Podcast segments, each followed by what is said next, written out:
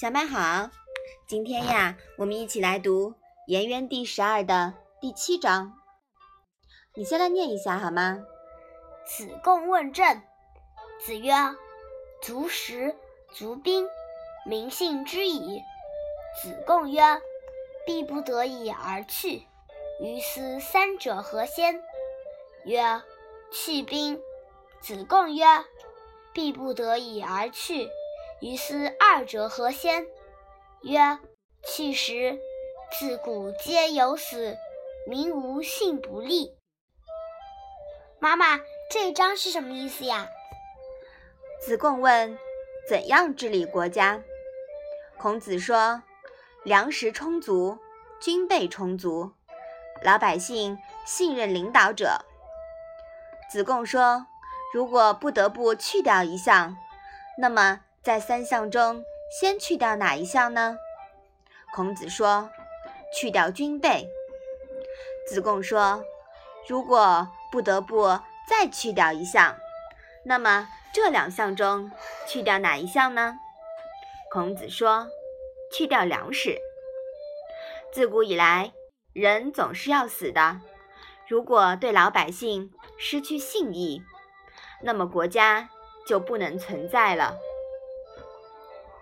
我们说呀，中人以上可以御上。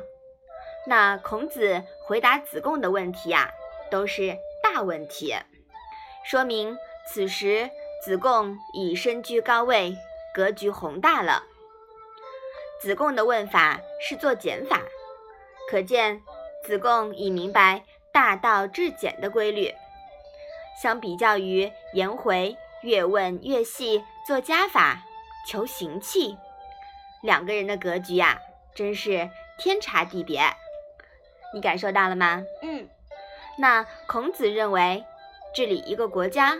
应当具备三个起码条件，是什么呀？足食、足兵、民信。对，足食、足兵、民信。这句话直接证明了孔子的治国思想，并不是有些后人所说的孔子只讲德治，不讲武备。孔子的中庸思想呀，向来是扣其两端而执其中。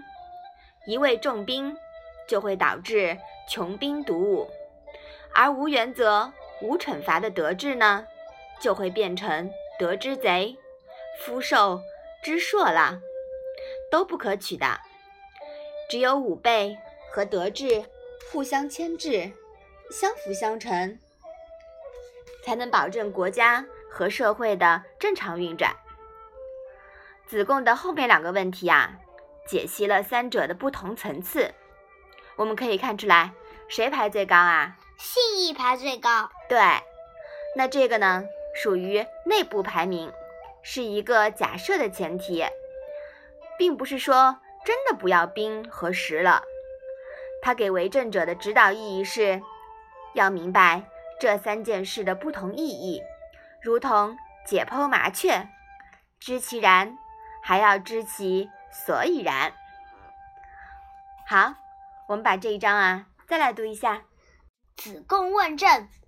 子曰：“足食，足兵，民信之矣。”子贡曰：“必不得已而去，于斯三者何先？”曰：“去兵。”子贡曰：“必不得已而去，于斯二者何先？”曰：“去时。”自古皆有死，民无信不立。嗯，好，读了我们这一章啊，呃，不仅看出了孔子对于治国的一些、一些、一些看法，我们也可以看出子贡呀是一个很会问问题的人，是不是啊？嗯。所以说呀，我们也要多向子贡学习学习，问出有质量的问题来。好。那我们今天的《论语》小问问就到这里吧。谢谢妈妈。